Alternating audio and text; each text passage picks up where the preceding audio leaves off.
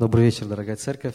Слава Богу, что Бог такой день, когда мы можем вместе здесь быть, радоваться, да, и насыщаться свежим хлебом, тем словом, которое Он готовит. И э, преддверии того, что мы э, последнее время сейчас изучаем молитву «Отче наш», э, мне пришло на сердце говорить о том, что когда Иисус в конце, в самом конце этой молитвы сказал, учил учеников, «Не веди нас в искушение, но избавь нас от лукавого, ибо Твое есть царствие, сила и слава во веки. Аминь». И вот сегодня я хотел поговорить об искушениях и поразмышлять вместе с вами, да, что это такое, как с этим бороться и как, как мы, христиане, должны э, ну, жи, либо жить с этим, либо бороться с этим. Поразмышляем об этом сегодня. Начнем с первого писания, э, с первого места, которое написано в Иакова, 1 глава, 2 стих. Там написано, «С великой радостью принимайте, братья мои, когда впадаете в различные искушения». Так остановимся.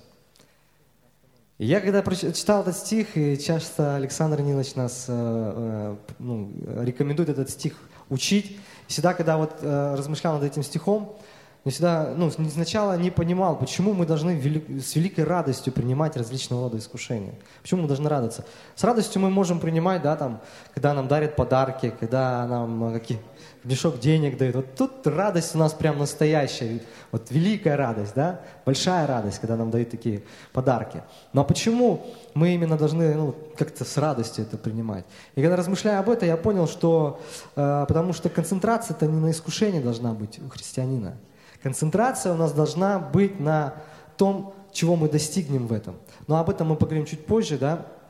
Э, э, сейчас, э, помните, ну, как я уже сказал, Иисус нас учит в молитве «Отче наш», Матфей, да, «Не веди нас в искушение, но избавь нас от лукавого». И я слышал просто несколько раз такие высказывания от, ну, от верующих, от крестьян, когда люди говорят, вы знаете, меня сейчас так Бог искушает, сейчас такое прям вот искушение в моей жизни, вот как Авраам прям. И, ну, как бы приходится человеку объяснить, что нас Бог не искушает. В Новом Завете Бог больше не искушает никого. Аминь. Было, да, когда Авраама он искушал, это была определенная цель, когда через дьявола он Иова искушал, но э, э, во времена Нового Завета это нет, потому что в Библии написано, в Иакова 1 главе, в 13 стихе написано, «В искушении никто не говори, Бог меня искушает, потому что Бог не искушается злом и сам не искушает никого». И, э, и мы здесь понимаем, что Бог действительно нас не искушает и сам не искушается злом. А вот дьявол, вот это вот он любит делать. Это его природа нас э, уводить от Божьего видения, от Божьего взора. И дьявол любит это делать, искушать нас. И чтобы нам понять, я такой как бы пример э, хочу привести. Смотрите, когда у нас э, неправильная вера, он э, использует Божье Слово, мы его принимаем, оно вроде как бы высвобождается, но в неправильном направлении. То есть, другими словами, Бож, э, дьявол использует Слово Бога, обманывает нас, и оно работает против нас. И хороший пример это когда Иисус Христос, э, помните, в пустыне, Он противостоял дьяволу, и э, очень хороший пример, там Он показал нам, чем Он противостоял дьяволу. Словом, да. Потому что дьявол говорил написано, а Иисус ему говорил тоже написано, также написано. Дьявол опять ему, так, вот еще написано, он говорит, так же написано. И он везде противостоял ему словом. И поэтому Иисус нам дает этот пример, что э, не веди нас в искушение, но избавь нас от лукавого. Бог не является просто творцом, мы должны понимать, что Бог не является творцом искушений. Не для этого, он как бы искушение не для этого, чтобы да, там Бог там как-то искушает. Дальше Иаков говорит э, основу наших искушений, там же в Иакова, э, 1 глава, 14 стих уже. Что, ну, помните, да, я говорил, что Бог э, не искушает никого и сам не искушается злом. А 14 стих говорит, но каждый искушается, увлекаясь и обольщаясь собственной похотью. Но каждый. И я размышлял да, об этом месте и понимаю, что каждый, Библия говорит, что каждый, и у каждого похоть своя, у каждого она своя. Потому что искушение, она, она, искушение, они имеют такую некую почву для того, чтобы возрасти. Сначала человек увлекается, потом человек обольщается. Это когда человек уже просто перестает видеть, вот, замечать вот это вот состояние того, что он уже находится в этом всем. И каждый имеет собственную похоть, также э, это место говорит. Потому что ну, каждый искушается, увлекаясь и обольщаясь собственной похотью. Я раньше думал, э, ну, ну вот у меня почему-то такое было понимание, что похоть это имеет только сексуальный характер. А потом оказалось, что похоть это страстное э, желание чего-либо. Это страстное желание чего-либо. И у каждого, ну, различная похоть. У кого-то похоть к деньгам, у кого-то похоть там к обидам, у кого-то похоть там к сплетням, у кого-то похоть к зависти, у кого-то похоть к славе. То есть у всех по-разному своя похоть. И относясь, то есть э, у того, как, у, у, ну, от того, как, у кого какая похоть, тот и в этом имеет проблему. Похоть захватывает все сферы жизни, и мы видим тоже в Библии написано, что у нас есть похоть плоти, похоть, отей, похоть очей, гордость житейская. То есть вот, эти, вот эта похоть нас приводит к гордости. И через похоть Люцифер нас уводит от Божьего направления, от того, что, э, к тому, что Бог нас ведет. И мы должны это понимать. Но это так немножко, может быть, как теория сейчас. Вот. И похоть имеет моменты зачатия. То есть мы уже это говорили. Мы сначала увлекаемся. Человек сначала увлекается. Что значит увлекается? Э, ну, где-то, да, помыслил сначала. Может быть, э, начинает думать об этом. Э, ну, надо какой-то, может быть, пример привести. К примеру, похоть к славе. Я просто сам через это проходил немножко, пока я сейчас перед, да, прохожу, ну, покаюсь перед вами. То есть был такой момент, когда я только пришел э, ну, в церковь, там первое время, э, я хотел очень вот сюда, очень хотел, потому что меня здесь все видят, потому что я умею это делать, я имею в виду в группу прославления. Я всяческим способом пытался туда попасть. Потом там барабаны появились, я вроде как бы принес в церковь барабаны, давайте будем на барабанах электро играть, сейчас вот я на ударных хотя бы начну, потом уже как-нибудь на гитару переберусь и все тому подобное. И я часто замечал, э, что мои мысли, они сконцентрированы не на том, чтобы поклоняться Богу, не на том, чтобы вот э, как я перед Богом выгляжу, вот здесь вот. А мои мысли были о том, как вот, ну, я обычно закрытыми глазами пою, а тут так открою, так, кто смотрит на меня? Ага.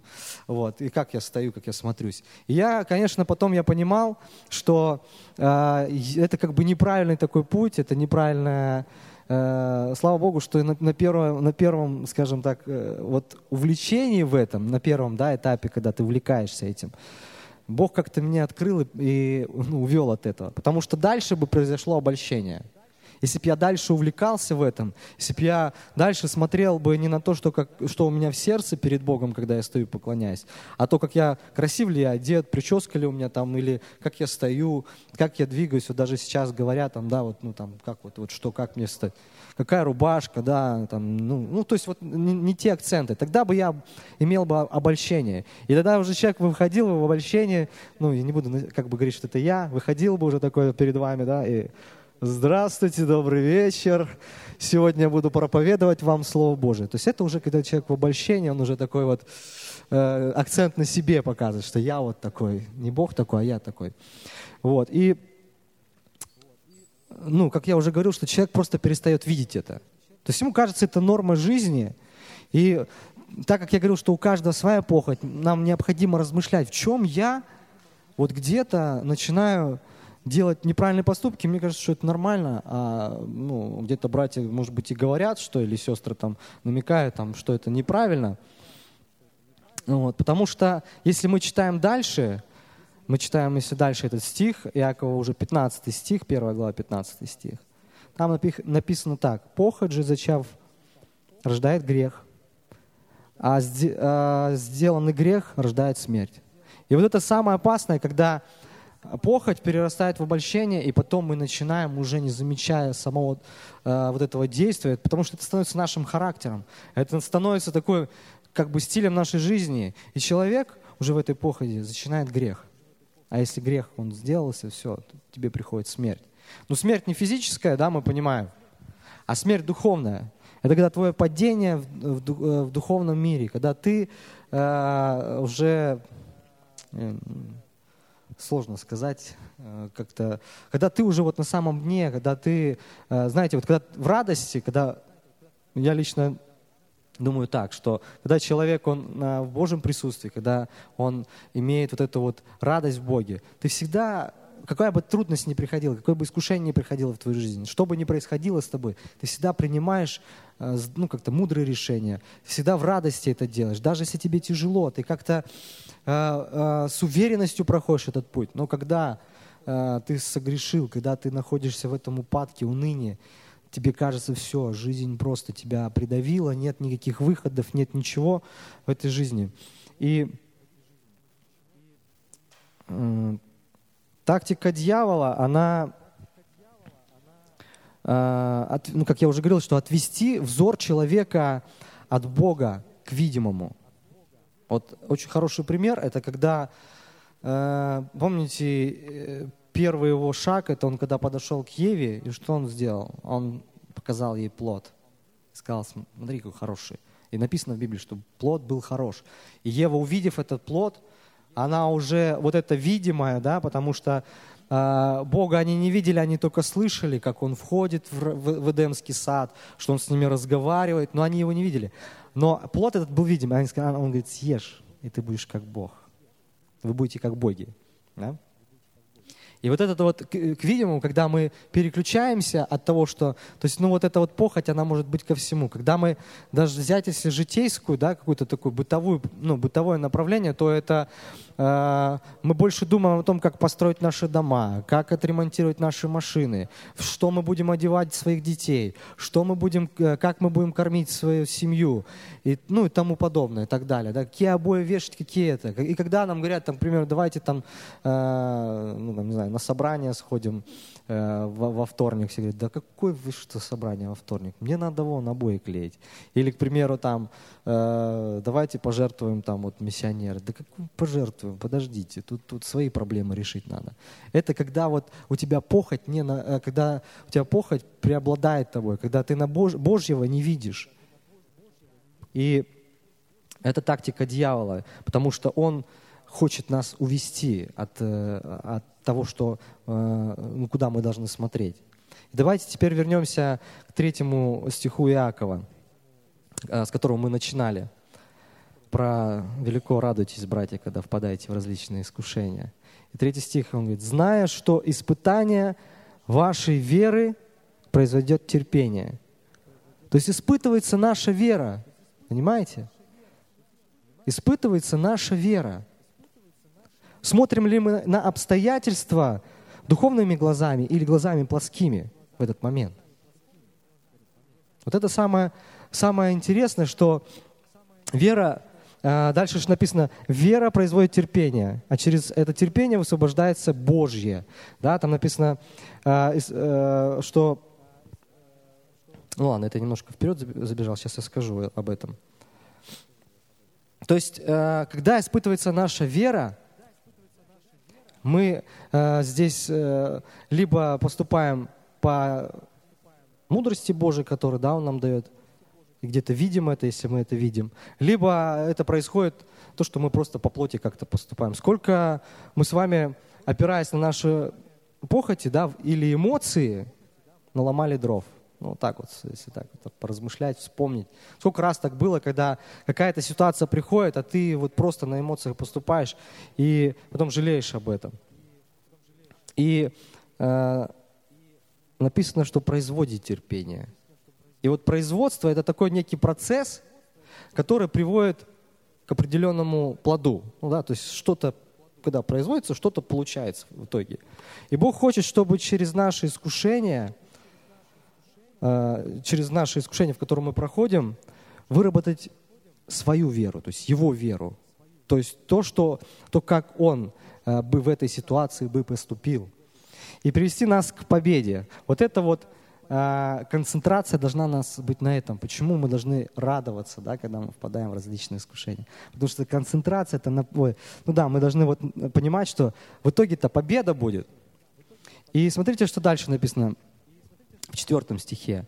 Иакова 1 глава, 4 стих. «Терпение же должно иметь совершенное действие, чтобы вы были совершенны во всей полноте, без всякого недостатка». То есть мы понимаем теперь, что если не будет терпения в этой ситуации, да, когда при, приходят какие-то искушения, не будет совершенного действия. Не будет терпения, будет моя реакция на обстоятельства, но не Божье действие. Вот это вот самое, наверное, ключевое, что мы должны понять, что через вот эти, э, когда мы проходим различного рода искушения, когда дьявол нам дает вот эти вот, если мы где-то дали место дьяволу, хоть ну, был такой поступок, да, что мы дали где-то место дьяволу, нам надо пройти это искушение, потому что через терпение, терпеть, э, может быть, долго терпеть, через это терпение высвободится Божье совершенное действие. Вот это, э, ну, как, для чего все это? Потому что Э, также вот в этом стихе написано, да, чтобы вы были совершенны во всей полноте, без всякого недостатка. Во всей полноте, без всякого недостатка, это значит, что, другими словами, Дух, живущий в нас, Он совершенен. Аминь.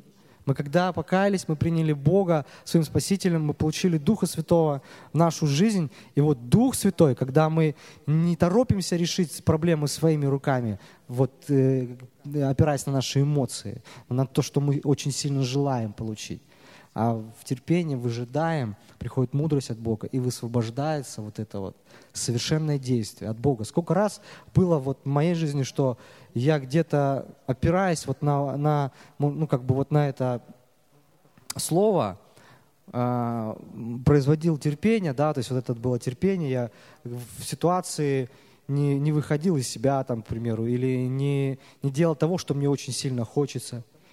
И потом что-то происходило такое, что вот просто у меня в голове не укладывалось. Как вообще могло так произойти? А сейчас я понимаю, что это действительно было э, такое духовное действие, то есть Божье э, совершенное действие, которое Бог послал в мою жизнь. Это Дух, э, потому что Дух нас научает, чтобы э, по плоти в нас не было ну, никакого недостатка.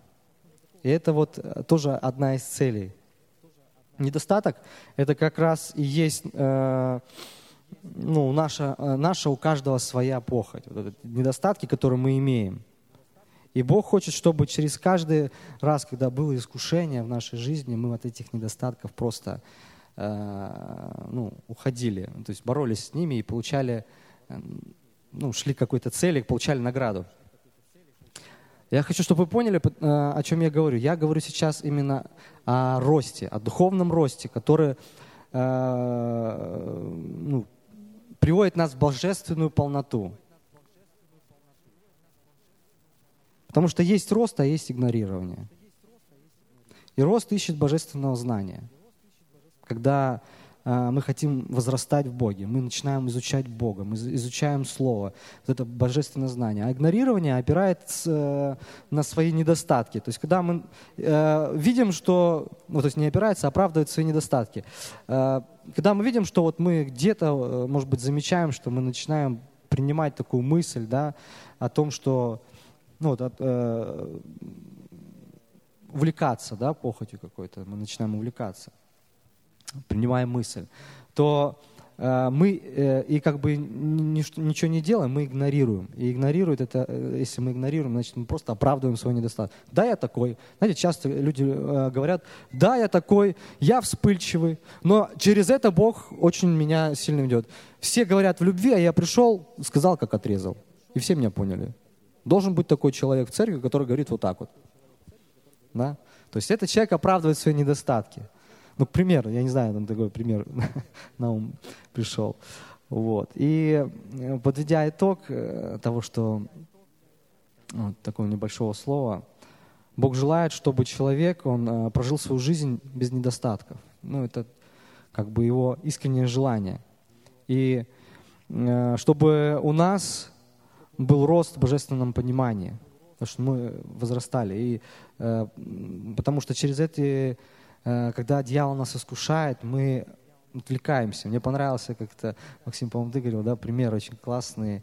Как, говорит, змея ползает. Он то влево, то вправо, не понимаешь, то влево, то вправо, а в итоге-то она прямо ползет. Вот она тебя то влево, то вправо, да, этот дьявол, то есть это его принцип. Он тебя то в одну сторону оттолкнет, то в другую сторону оттянет, то в... еще раз э, опять. И ты как бы очень долго проходишь тот путь, который Бог тебе подготовил, как, как для э, Израиля, когда Он выводил их из Египта. Там 40 дней надо было идти. А за счет того, что они впадали в различного рода искушения, нам есть нечего, нам надо поклоняться кому-то видимому, нам надо то, нам надо это. Вот они шли 40 лет. То есть какой у нас путь будет, короткий или длинный, вопрос тоже в этом. И чтобы у нас терпение имело совершенное действие. Это тоже как бы очень такой ну, хороший принцип, чтобы э, в нашей жизни через терпение Бог высвобождал, высвобождал свое действие, совершенное действие. Чтобы мы были наполнены Божьим. И чтобы мы могли не делать, не давать место дьяволу в нашей жизни. И знаете, такой пример тоже Иисус сказал, «А, идет князь мира, но во мне не имеет ничего.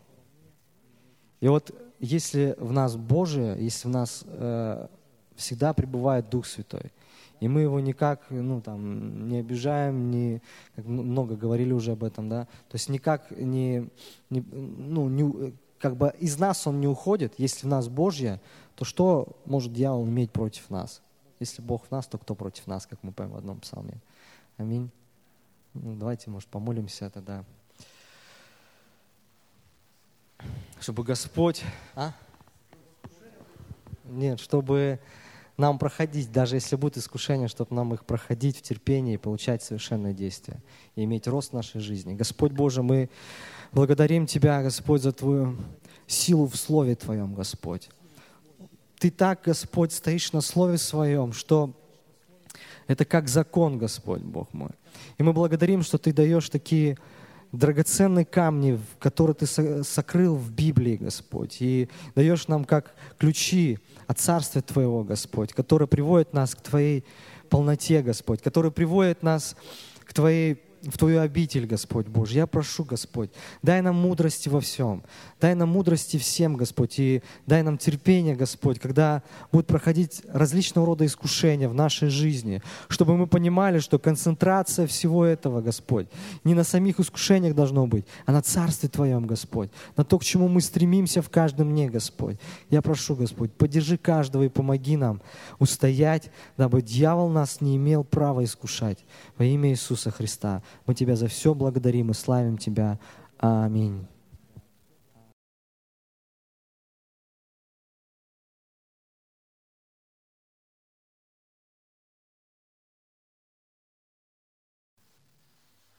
Вы знаете, друзья, ну, у каждого свой формат проповеди, да, вот, но я решил э, попробовать э, презентацию сделать, потому что я понимаю, что Бог не только уши нам создал, но еще и глаза, и когда мы еще видим, это тоже это тоже ну, запечатлевается в сердце нашем, как образы определенные.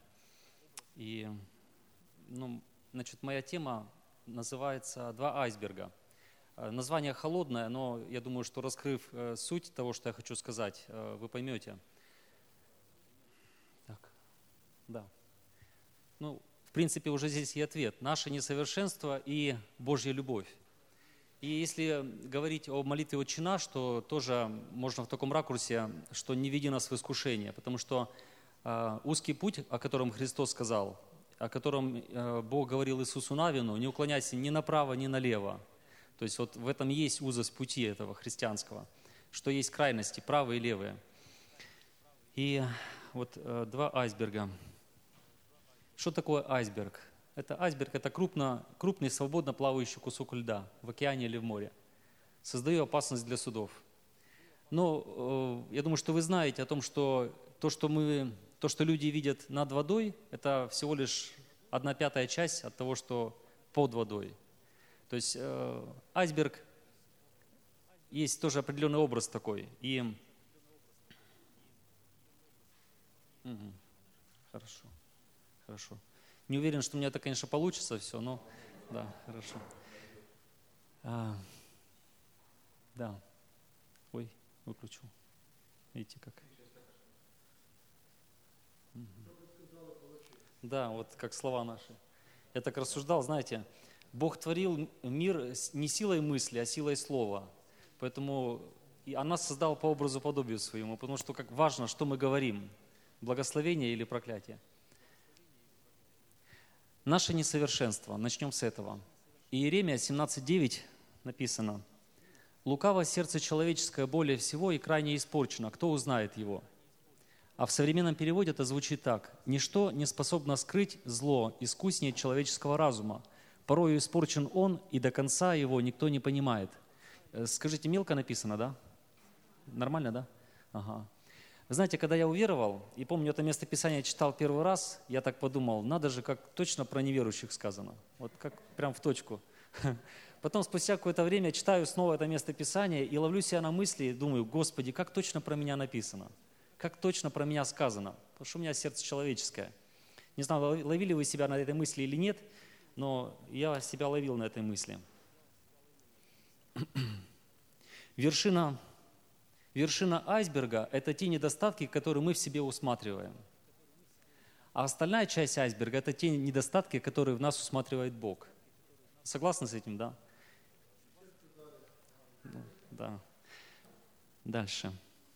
Вот э, некоторые места Писания ну, прочитаем. Иов, 15 глава, с 15 по 16 стихи. «Вот он и святым своим» – это слова Елифаза. Ну, некоторые считают, что это не является Словом Божьим, некоторые считают, но э, просто для размышления. А, вот он и святым своим не доверяет, и небеса нечисты в очах его, тем больше нечистый растлен человек, пьющий беззаконие, как воду. Бог даже ангелам своим не доверяет. В сравнении с Богом даже небеса не столь чисты, а человек намного хуже. Он отвратителен и грязен, он зло, как воду пьет. Вот такое э, ну, сейчас я еще некоторые места Писания прочитаю, но э, не хочется, ну, как бы на этом сильно зацикливаться, потому что можно вообще в уныние впасть, да? Когда ты читаешь эти места Писания, они есть, они есть в Библии. И можно их кому-то адресовать, знаете, что-то там, кто-то там, да? Вот. Но Бог хочет, чтобы мы все же ну, а, взглянули в свое сердце, да? А, и следующее место Писания, притча 29. «Кто может сказать, я очистил мое сердце, я чист от греха моего?» Может ли человек сказать, что всегда поступает хорошо? Может ли сказать, что он безгрешен? Нет. Нет. Псалом 18.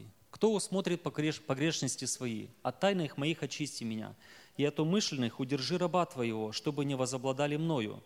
Тогда я буду непорочен и чист от великого развращения». Люди не замечают собственных ошибок, поэтому, Боже, не дай мне совершить скрытый грех не позволяя своему слуге сознательно грешить, да не будут грехи править мною, тогда я буду, буду невинным и чистым от греха. Еще. «Испытай меня, Боже, и узнай сердце мое, испытай меня и узнай помышления мои. И зри, не на опасном ли я пути, и направь меня на путь вечный». То есть вот эти слова, а, которые сказал Давид, «Зри, не на опасном ли я пути», это как бы молитва к Богу о том, чтобы Бог Бог лучше знает нас, Он лучше видит нас. И э, это молитва к Богу о том, чтобы Господь э, сверху смотрел, верно ли, верно ли мы идем, все ли мы правильно делаем. То есть это э, выражение нужды в Боге, потому что Он над всеми, и Он знает нас, как никто другой. Мы себя настолько не знаем. Мы себя узнаем только, когда попадаем в определенные обстоятельства. Но знает нас Бог и глубину нашего сердца. И поэтому Давид говорил и молился, «Зри, Господи, не на опасном ли я пути, и направь меня на путь вечный». То есть э, можно идти, быть самоуверенным, самонадеянным. Есть много мест Писания, говорящих об этом. Э, написано, ты думаешь, что ты богат, разбогател. Еще написано, что ты уверен о себе, что ты путеводитель слепых, э, наставник невежд, вот, а ты на самом деле не такой. И вот еще один, одно место Писания. «Не дай уклониться сердцу моему к словам лукавым для извинения дел греховных, вместе с людьми, делающими беззаконие, и да не вкушу я от сластей их». То есть людям свойственно оправдывать себя, людям свойственно не смотреть правде в глаза, что на самом деле в нас э, не так. Дальше. Бог знает нас, но желает, чтобы мы увидели себя. Для чего и каким образом? То есть Бог нас знает. Он знает наш состав, Он знает, на что мы способны, Он знает наш предел, Он знает точку закипания нашего, да? Он знает, где мы начинаем, э, ну, где у нас заканчивается терпение, Он знает, где у нас заканчивается смирение, Он знает, где у нас заканчивается кротость, Он все это знает. Но Он хочет, чтобы мы это тоже знали. И для чего Бог это делает и каким образом? Первый вопрос, для чего? Ответим на него так. Он не хочет, чтобы мы останавливались на своем пути, пути преображения в его образ от славы в славу. То есть если ты э, самодоволен, если ты считаешь, что у тебя все отлично, все вообще супер, да, то есть у тебя хорошее духовное состояние, и так долго длится, то это очень опасное состояние. Я сейчас не говорю о другой крайности, когда люди начинают в себе копаться, знаете, ковыряться, исследовать себя и впадают в уныние. Нет, не об этом. Я говорю о другой крайности, вот о чем уже сказал, что не уклоняйся ни вправо, ни влево, да, о крайности той, когда люди э, перестают в себя вникать, перестают над собой работать, перестают э, э, преображаться в образ Христа. И вот места Писания, 2 Коринфянам, 3 глава. «Господь есть Дух, а где Дух Господень, там свобода». И такой идет призыв. «Мы же все открытым лицом, как в зеркале, взирая на славу Господню, преображаемся в тот же образ, от славы в славу, как от Господня Духа. Господь же, о котором я говорю, это Дух. Где же Дух Господний, там и свобода. Но все мы с незакрытыми лицами, словно в зеркале, видя славу Господнюю, принимаем подобие Его, возрастающей славе Его. И это преображение от Господа, то есть от Духа. Апостол Павел писал в послании филиппийцам, «Говорю так не потому, чтобы я уже достиг, или усовершился, но стремлюсь, не достигну ли и я, как достиг меня Христос Иисус. И вот красным подчеркнул, братья, я не почитаю себя достигшим, а только забывая задние, простираясь вперед, стремлюсь к цели, к почести Вышнего звания Божия во Христе Иисусе. Итак, кто из нас совершен, так должен мыслить. То есть не почитать себя достигшими. Да, Господь возвел нас на, на скалу, но мы не должны успокоиться. И в современном переводе здесь тоже сказано, что я поставил себе за правило не думать о том, что осталось в прошлом, а стремиться изо всех сил к исполнению поставленной цели, чтобы добиться награды, которую Бог призвал меня получить через Христа Иисуса. Хотелось бы, чтобы те из нас, кто созрели духом, были настроены так же.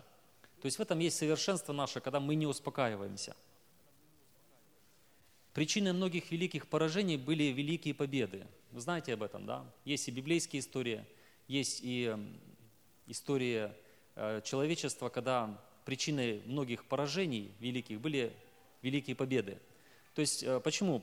Так бывает у людей, когда они достигают какой-то цели, то они успокаиваются и расслабляются. Но нам, христианам, надо помнить о том, что мы спасены в надежде, и о том, что мы должны со страхом и трепетом совершать свое спасение. Вот это, наверное, плохо видно, но здесь э, корабль, который потерпел потерпел крушение, вот здесь вот, а здесь э, в шлюпке люди спасаются. Здесь силы тьмы, здесь ангелы Божии. Такая картина есть. Э, знаете, когда человек живет без Бога, то он терпит кораблекрушение, когда он без Бога совершает путь. Но Господь, наша э, спаси, спасательная, спасительная, это лодка, в которой мы спасаемся от шторма, мы не тонем, мы вроде бы в ладье, но мы на пути с вами. То есть мы спасены в надежде. Мы в ладье спасения, но перед нами еще путь. Нам еще нужно преодолеть штормы. Если мы ну, просто успокоимся, что мы спасены, в лодке сидим и не будем грести, вот у нас есть два весла с вами – вера и дела. Будете одним веслом грести, будете в одну сторону крутиться, будете другим, будете в другую сторону. То есть у нас есть вера и дела. И вот мы движемся э, по направлению э, к нашей пристани, э, к, Божию, к Божьему покою, войти в покой Его – и а, мы спасены в надежде, поэтому Писание говорит, что со страхом и трепетом совершайте свое спасение. Есть такое место Писания, Оси, «Сейте себе в правду и пожнете милость, распахивайте у себя на вину, ибо время взыскать Господа, чтобы Он, когда придет, дождем пролил на вас правду». Знаете, я такое откровение ну, не так давно получил. Значит, э, я вот сижу в шезлонге, вот подобно вот этому э, человеку в этом в гамаке, да, э, на своем поле, оно обработано. оно, знаете, там засеяно все, все вспахано, нету сорняков вообще. Вот, ну там 10 соток, к примеру, да. Я сижу и коктейли попиваю. Я не видел видения, но я э, получил это в духе своем. И Господь меня, ну, толкает в бок и говорит, пойдем, я тебе что-то покажу. И подводит меня к краю моего поля. И показывает, посмотри, сколько у тебя сорняков. Посмотри, сколько у тебя сорняков за границей твоего поля. А ты, раз ты успокоился. То есть, вы знаете, когда Господь нам, ну, допускает нам определенные ситуации в жизни, вот, э, в которых мы смогли бы увидеть себя, увидеть наши пределы, увидеть край нашего обработанного поля, нашего сердца, и через это увидели свою необработанную землю, целину. Понимаете, да? То есть не для того, чтобы нам впасть в уныние. Бывает мы, э, то есть не для того, чтобы мы унывали, а для того, чтобы мы пришли прежде всего к Нему в покаянии. Это прежде всего. Потому что своими силами мы не можем исправиться. Наше покаяние пред Богом, когда мы видим, правда?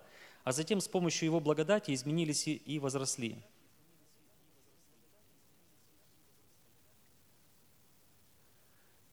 Так, сейчас одну секунду.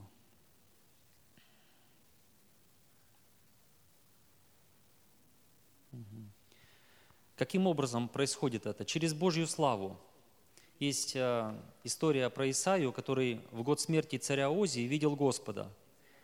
И я не буду все читать, но вот вы, я думаю, видите, читаете. И он увидел Божью славу и сказал мне, «Горе мне, погиб я, ибо я человек с нечистыми устами, и живу среди народа также с нечистыми устами. И глаза мои видели царя Господа Саваофа». А, то есть он увидел Божью славу. И в этой славе он увидел свое вот, несовершенство. Потому что а, когда человек входит в Божье присутствие, тогда он особенно ощущает свою греховность, особенно ощущает свое вот, а, и сокрушение приходит, и покаяние приходит. Вот у Исаии этот момент произошел, и потом произошло освящение, беззаконие твое удалено от тебя, и грех твой очищен. И тогда написано, я услышал голос Господа, говорящего, кого, кого мне послать и кто пойдет для нас. И я сказал, вот я, пошли меня. То есть э, первое, что, ну, каким образом Бог, каким образом мы видим наше несовершенство, это через Божью славу. И второе, через наше бесславие. Это происходит тогда, когда мы согрешаем. Например, раздражаемся, обижаемся, осуждаем, пустословим и так далее. То есть мы через это просто видим, что мы несовершенны, правда? Бывает такое. И у каждого из нас есть свои недостатки, с которыми мы ведем борьбу. Каждый из нас знает об этом. И каждый из нас знает, в чем его слабые стороны. И нам порой стыдно за себя пред Богом и пред людьми. И это хорошо. Хорошо, потому что мы не слепы, и в нас есть покаяние. То есть мы осознаем, и у нас есть э, ну, как бы перспектива движения. Мы понимаем, над чем нам нужно работать, в чем нам нужно над собой потрудиться. Есть такая история, когда Иисус вошел в храм Божий и выгнал всех продающих и покупающих в храме, и опрокинул столы миновщиков и скамьи продающих голубей и говорил им, написано, дом мой домом молитвы наречется, а вы сделали его вертепом разбойников. И приступили к нему в храме слепые и хромые, и он исцелил их. Когда мы впускаем Иисуса в свой храм сердечный, тогда Он освящает его, изгоняя оттуда все нечистое. А затем Он исцеляет нашу духовную слепоту и духовную срамоту – ну, два условия. Нам нужно впустить Иисуса в свою жизнь, в ту область, которая еще не распахана, так скажем. То есть, ну, впустить. Мы порой впустили Господа, но в наш дом.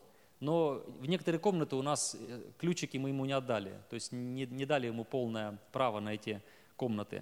То есть пустить Иисуса и потом приступить к Нему. Есть э, слепота духовная, когда мы э, ну, когда мы не, не ведаем вообще, куда идти, мы слепы по отношению к себе, мы слепы по отношению к Господу. И Божье, когда Бог приходит в нашу жизнь, тогда Он исцеляет нашу слепоту. Мы начинаем видеть, мы начинаем понимать, что от нас хочет Господь, мы начинаем видеть свои недостатки. И потом, видя свои недостатки, Бог исцеляет нашу хромоту. То есть мы многое понимаем, много знаем, но мы хромаем. Вот это духовная хромота. То есть у нас есть то, в чем мы слепы, есть то, в чем мы хромые. И Бог, Иисус исцеляет и то, и другое. Если мы это видим в себе, Бог хочет, чтобы мы приступили к Нему, чтобы приступили к Нему в покаянии и с просьбой, Господи, очисти нас, исцели наши глаза, исцели нашу хромоту. И второй айсберг – это Божья любовь. Вершина айсберга – это то, насколько мы познали Божью любовь к нам. А остальная часть айсберга – это то, насколько нас любит Бог. То есть, если первое, мы говорили о том, что Бог знает нас намного лучше, чем мы знаем себя, что мы гораздо более испорчены, чем э, мы себе представляем. Э, если знать только первую часть, это ну, причины для радости нету. Но когда мы узнаем о второй части, что Божья любовь, она намного больше, чем мы себе представляем, это дает нам такую уверенность. Первое, нас сокрушает пред Богом, первое откровение. А второе, оно дает нам уверенность в том, что Бог нас не отвергнет. Потому что Он любил нас, когда мы были еще грешниками. Помните написано? То тем более ныне, когда мы оправданы кровью Его, спасемся им от гнева. Если Он нас полюбил тогда, когда мы еще пили беззаконие как воду, то тем более сегодня, когда мы э, боимся греха, когда мы осуждаем свои недостатки, когда мы стремимся э, в образ Христа преображаться, тем более сейчас мы благоугодны Богу. Это нам к тому, чтобы нам иметь уверенность и смело приходить к Богу. Даже тогда, когда мы видим себе, и, на, знаете, вот, ну, бывает, э, дьявол хочет, чтобы мы впали в уныние. Впадаем в уныние, бывает, правда ведь? Когда ты видишь, что ты, вот ты обижаешься еще, ты уже столько лет верующий, еще раздражаешься, ты уже столько лет верующий и все еще осуждаешь, да, то есть, ну, вот это как бы нас вводит в уныние. Бог этого не хочет. Он просто хочет, чтобы мы не успокаивались, чтобы мы не останавливались, Он нам для этого показывает – и э, вместе с тем, чтобы мы не унывали, зная, что Бог нас любил еще тогда, когда мы не знали этого, что мы такие. Согласны? То есть, когда даже не знали мы, мы, Бог знал, мы не знали, пока не попали в обстоятельства. Вот когда попали в обстоятельства, тогда мы узнали. Апостол Павел молился такой молитвой. «Верую вселиться Христу в сердца ваши, чтобы вы, укорененные и утвержденные в любви, могли постигнуть со всеми святыми, что широта и долгота и глубина и высота, и уразуметь превосходящее разумение любовь Христову, дабы вам исполниться всею полнотою Божию». Ну, современный перевод тоже. Божий баланс – это и есть узкий путь. Бог не открывает нам сразу наше несовершенство, чтобы нам не потерять веру и не впасть в уныние. То есть Он делает это постепенно. Он делает это одновременно с откровением о своей любви. Показывая нам наше несовершенство, Он покрывает нас своей любовью, через что мы еще больше познаем Его совершенство и Его любовь.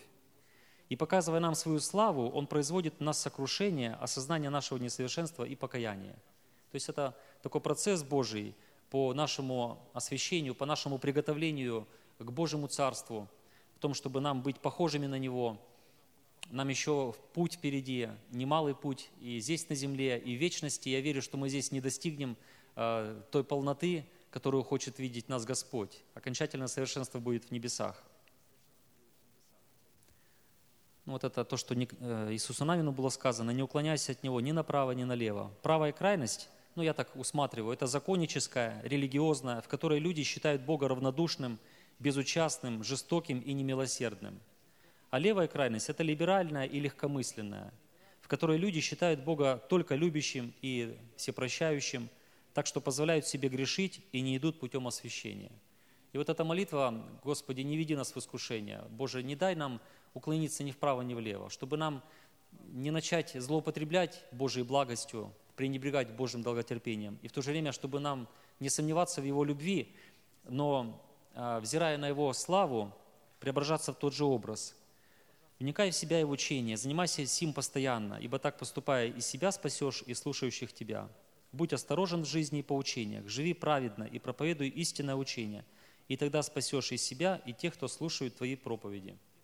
Вот такое слово, и в завершение хотелось бы помолиться, чтобы нам Господь э, помог не останавливаться на пути, потому что мы спасены, и это истина так, это истина аминь. Это не так, как говорят люди, ну, порой православные, что как ты можешь такое сказать, что ты спасен? Там только на суде будет определено, спасен ты или нет. То есть у них нет веры в кровь Христа, у них нет веры. Нам Господь дал эту веру, что мы верим, что мы спасены. Вот. Но вместе с тем есть другая крайность, когда люди считают, что, ну, что я спасен, теперь все. Ну, дальше просто... Да.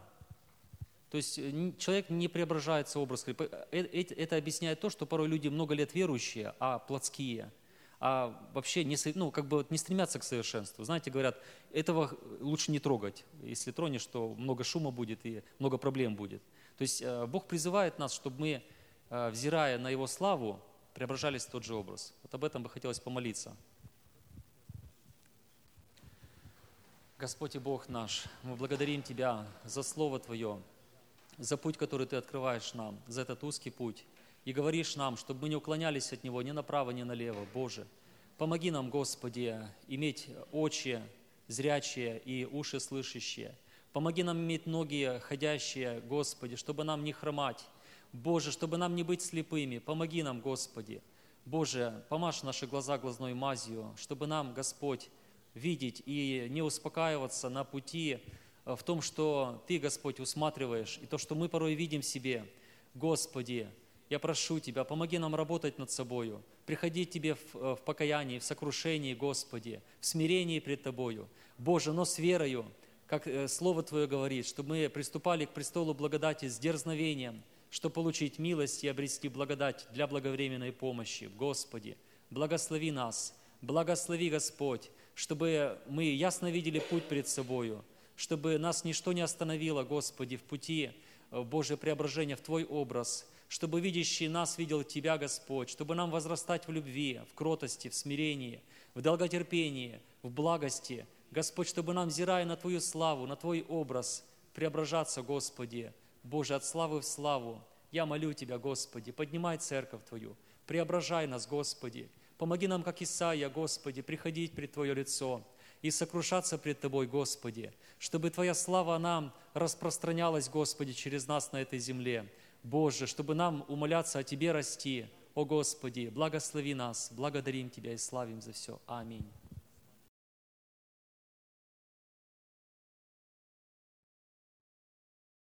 Спасибо, Максим, спасибо за новые технологии, молодцы.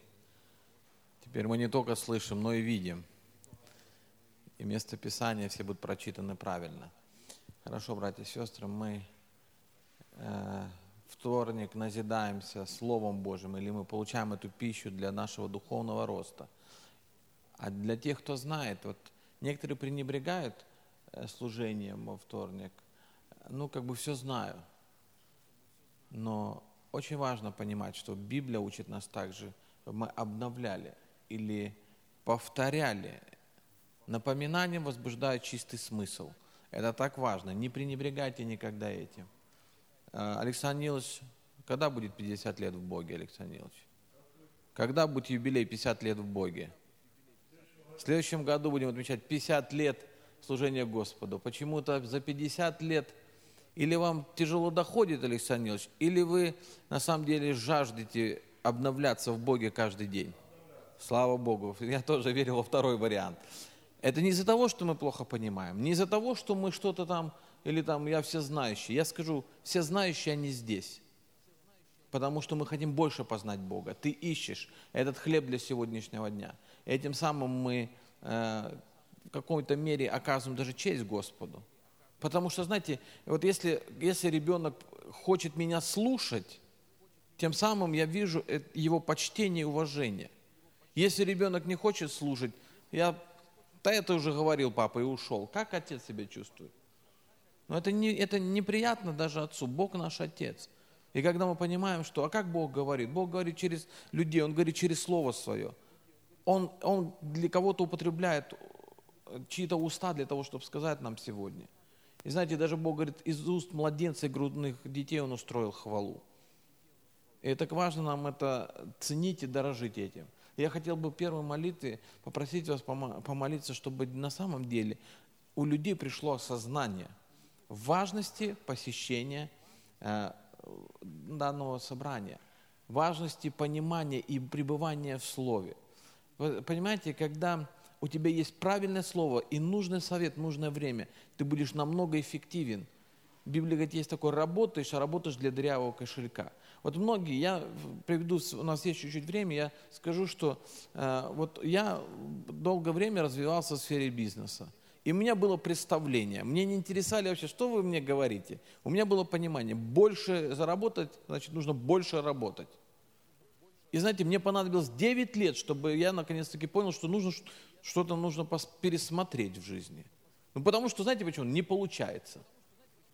И я понял, что нужно учиться у людей, Оказывается, ну, чтобы строить бизнес, нужно не только деньги и сила физическая или работа, а еще нужно знание.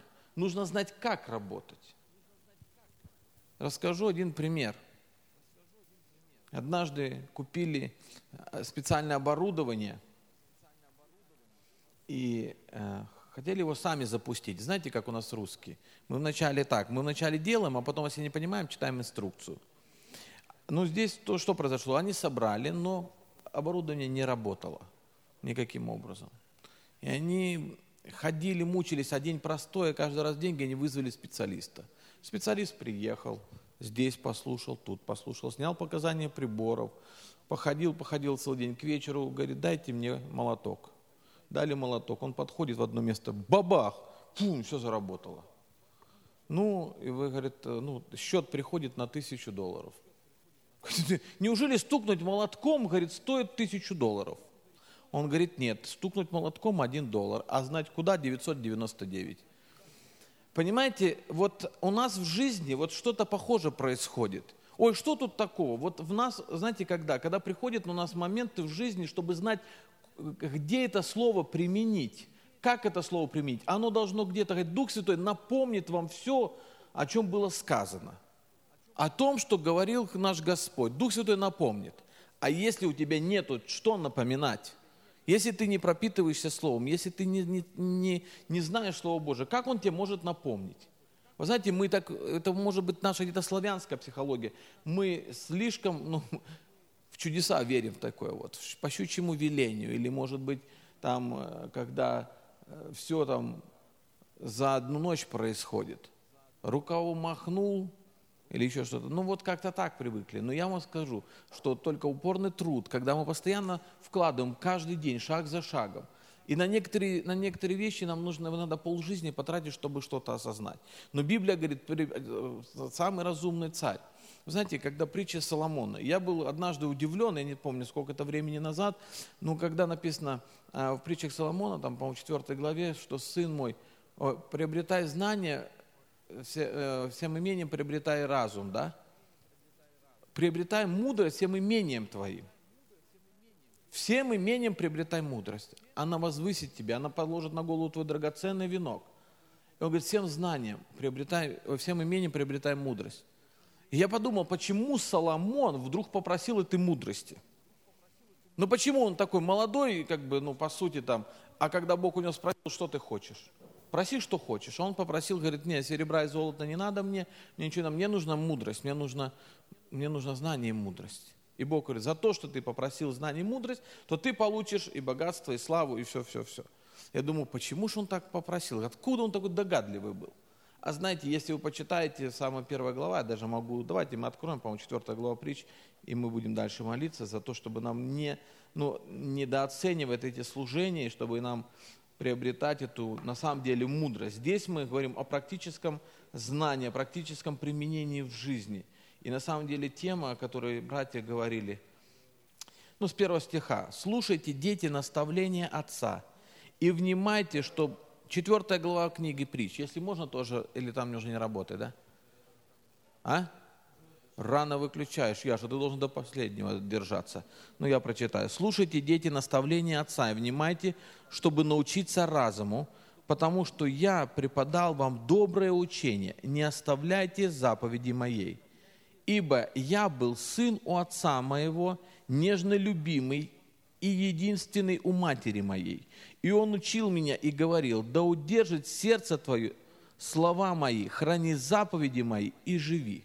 Он говорит, я был сын, и отец учил меня. Кто был отцом у Соломона? Давид. А Иисус чей был сын? Давида, мы знаем. И он говорит, что на троне Давида он поставил. И дальше. Он говорит, приобретай мудрость, приобретай разум, не забывай его, не уклоняйся от слов уст моих, не оставляй ее, она будет охранять тебя, люби ее, она будет оберегать тебя. Главная мудрость, приобретай мудрость, всем имением твоим приобретай разум. Высоко цени ее, она возвысит тебя, она прославит тебя, если ты прилепишься к ней, возложит на голову твою прекрасный венок, доставит тебе великолепный венец. Слушай, сын мой, и прими слова мои, и умножится тебе лета жизни. Ну и так далее, мы эту книгу читаем. Вот почему, потому что отец его постоянно учил, сын, приобретай знания, приобретай мудрость, высоко цени, всем имением вкладывай время, потому что когда мы приходим сюда, конечно, мы какую-то часть времени там а, своего, но мы это вклад, не, не рассматривайте как трата времени во вторник. Я, я рад, я вижу, люди вон из, из Гнездова приезжают, с Красного Бора, это время. Лена, сколько ты на машине едешь? Сколько ты едешь на машине? 40 минут, чтобы только добраться сюда вечером. Ну, Галынки во вторник не еще не, не, них еще. Но если были бы деньги, они бы приехали, я точно знаю. У них там тоже ну, непростая ситуация. И, ну, в этом. Э, и понимаете, чтобы получить знания, с другой стороны, я скажу проповедники, служители нам, мы должны быть настолько ответственны, чтобы люди, придя, приехав сюда 40 минут, чтобы они не уехали огорченными, что они ничего не получили. Знаете, чтобы, конечно, там можно списать повторение мать учения, но нам, как служителей, нужно готовить такое слово, чтобы люди на самом деле хотели сюда приезжать. То есть здесь две, две, две вершины, да, Максима Айсберга. Первая наша составляющая, вторая те, кто готовит слово. Поэтому серьезно нужно к этому подходить. И я хотел бы сейчас вместе с вами помолиться, чтобы Господь давал нам жажду, чтобы у нас, у нас было вот это вот постоянно э, такое осознание того, что мы должны приобретать эту мудрость, дорожить этим. А знаете, в Библии говорит, кто говорит, что все знает, тот ничего не знает, как должно знать. Поэтому пусть даже 50 лет ты ходишь в церковь, и, и это показатель того, что человек не пренебрегает наставлением Господним. И каждый раз что-то новое открывается. Да, Александр Нилович? Так или нет? Знаете, 50 лет ходишь, одну ту же книжку читаешь, и все равно что-то новое сто процентов. Ты больше начинаешь познавать Бога. Знаете, есть несколько этапов. Э, не ладно, я начну сейчас уже проповедовать, это будем, будем молиться. Но важно, отцы, отцы, вы познали безначального. Если детям вам просто прощены грехи, они просто поняли, что вам просто прощены грехи. Дети, вам прощены грехи что отроки, ну вы познали отца, что отцовство, что Бог заботит. Юноши, вы уже победили лукавого, вы можете уже с дьяволом сражаться, изгонять бесов там и так далее. А отцы, он говорит, вы познали безначального. Познать не только отца, познать безначального. Это возраст, это духовный возраст. И что нам, вам надлежало быть учителями уже, вы уже можете возрастать, поэтому надо возрастать. В воскресенье у нас будет пастор э, служить, он Э, какое-то время был, жил в, Беларуси, в 19 лет он стал пастором церкви, уже организовал церковь, мы ездили на эту церковь. Потом э, Господь их переселил, они переехали в Соединенные Штаты Америки жить. Вот он будет здесь, и он поделится все-таки вот этим вот осознанием. Почему важно вот эту, это, иметь эту мудрость, важность вот это посвящение Господу. Как можно жить в Боге, постоянно что-то получать. И я думаю, что это вообще это как, как вы знаете, ну что тут такого естественно? Вот, вот воздух, это то же самое естественно. Но сейчас только чуть-чуть прикрой нос, тебя начнет трясти уже. Вот Бог, Он что-то подобное. Мы иногда привыкаем к этому, ну что мы дышим или нет. Или то, что мы можем в туалет сходить. Я помню, когда у тесте была операция там по мочевому пузырю, я зашел, посмотрел на все это, пошел в туалет, сказал, Господи, спасибо. Просто спасибо, что ты можешь вот так вот просто легко, без всяких... А люди, там целая проблема, мешки какие-то, там трубки, там что-то такое. Мы просто иногда не осознаем, и знаете, иногда осознаем, когда уже поздно, или мы уже в каких-то вот в этих воскушениях там сидим. Дорожите временем, будь, бодрствуйте, вкушайте Слово Божье, цените это время, отделяйте это время. Это из посвящения. Посвящение – это отделение, когда ты просто отделяешь время для Господа. И пусть вас Господь благословит. Давайте будем молиться за то, чтобы Господь дал нам жажду. Господь, мы сегодня обращаемся к Тебе. Мы, Господь, славим имя Твое. Господь, я молю Тебя о том, чтобы никто, Господь, не пренебрегал Словом Твоим, учением, Господь, чтобы сегодня, Господь, те люди, которые готовили Слово, они понимали всю ответственность, Господь. Я благодарю за то, что, Господь, каждый из них бодрствует, совершенствуется, Господь, думает о том, как послужить для народа, Господь. Я молю Тебя, дай жажду народу, дай сознание, Господь, вот это получение этой мудрости от Тебя, чтобы мы каждый каждый могли, Господь, славить имя Твое, могли, Господь, быть смелыми, Господь. Мы были отцами, Господь, мы были юношами, которые могли наступать, Господь, не оставались просто рожденными детьми. Мы не только верили в прощение грехов, Господь, но могли осуществить то призвание, то предназначение, которое Ты даешь, Господь, чтобы могли исполнить волю Твою. Господь, мы просим, пусть Твоя воля будет, пусть Твое царство придет, Господь. Пусть, Господь, сегодня воля Твоя исполняется в каждой жизни, пусть Твое имя будет прославлено, Господь. Мы также слышали о Слово Твое, Господь, о том, чтобы не ввести, не вести веди нас в искушение, Господь. Дай нам осознать еще. Я верю, Господь, что Ты больше еще будешь раскрывать эту тему. Ты учишь церковь молиться, Господь. Ты учишь церковь правильно обращаться к Тебе, Господь. Я не хочу, чтобы только нужды были, Господь. Но я прошу Тебя, научи нас, Господи, молиться. Научи нас понимать Тебя, научи нас слышать голос Твой и быть водимым Духом Божьим. Господь, не просто наши какие-то идеи, не какие-то наши просто, Господь, э, действия, но, Господь, водительство Твое для Твоей церкви. Мы нуждаемся в Тебе. Господь, благослови церковь, благослови каждого прихожанина, Господь, благослови каждого члена церкви, каждого служителя, Господь. Я благодарю за труд каждого, Господь. Дай нам, не, чтобы мы не дооценили, Господь, то слово, которое говорится. Дай, чтобы, Господь, здесь было движение силы Духа Святого, чтобы, Господь, мы видели чудеса и знамения. И мы видели, Господь, как пророческое слово высвобождается, как действуют духовные дары. Ты наш Бог Святой, воздаем всю честь и славу. Во имя Иисуса Христа мы молились. Аминь.